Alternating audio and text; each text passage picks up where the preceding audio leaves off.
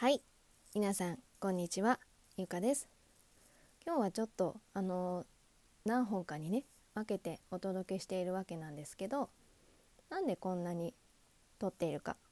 またねちょっと最近2回ほどね遅れてしまっている理由っていうのをねちょっとお話ししようかなと。あと今後のねトークの在り方っていうのをちょっとねお話ししようかなと思ってます。でちょっと最近遅れてる理由はあの息子の寝かしつけをねする時にだからね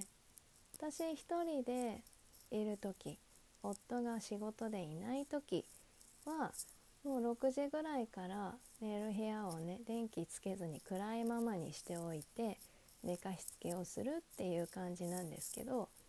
そういう風にしてるとね、まあ、眠くなってくるんですよね。であの寝打ちはしなくてもトークを取る気力がなくなる、まあ、正確に言うと眠気がかっちゃう。っていうことがあって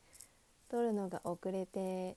いることが何回かあった。っていうのがありました。で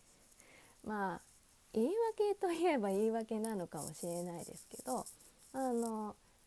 昼間ね他にやることをやってとかっていうことをやってると夜落ち着いてから喋りたいなと思うんだけどいざとなると夜喋れないっていうことが起きましてそういう感じで続いちゃってました。で今後ねどうしようかと思ったかっていうと月に1回まとめてね新月上限の月満月下限の月の分をまとめてねお届けしようかなと思ってます。でそれが1本にまとめられるのか前後編になるのかちょっと試してみてからっていう感じなんですけど一応ね1日に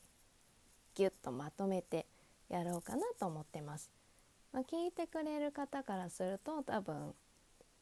その日その日に上がってる方が便利かなと思うんですけど、まあ、あのね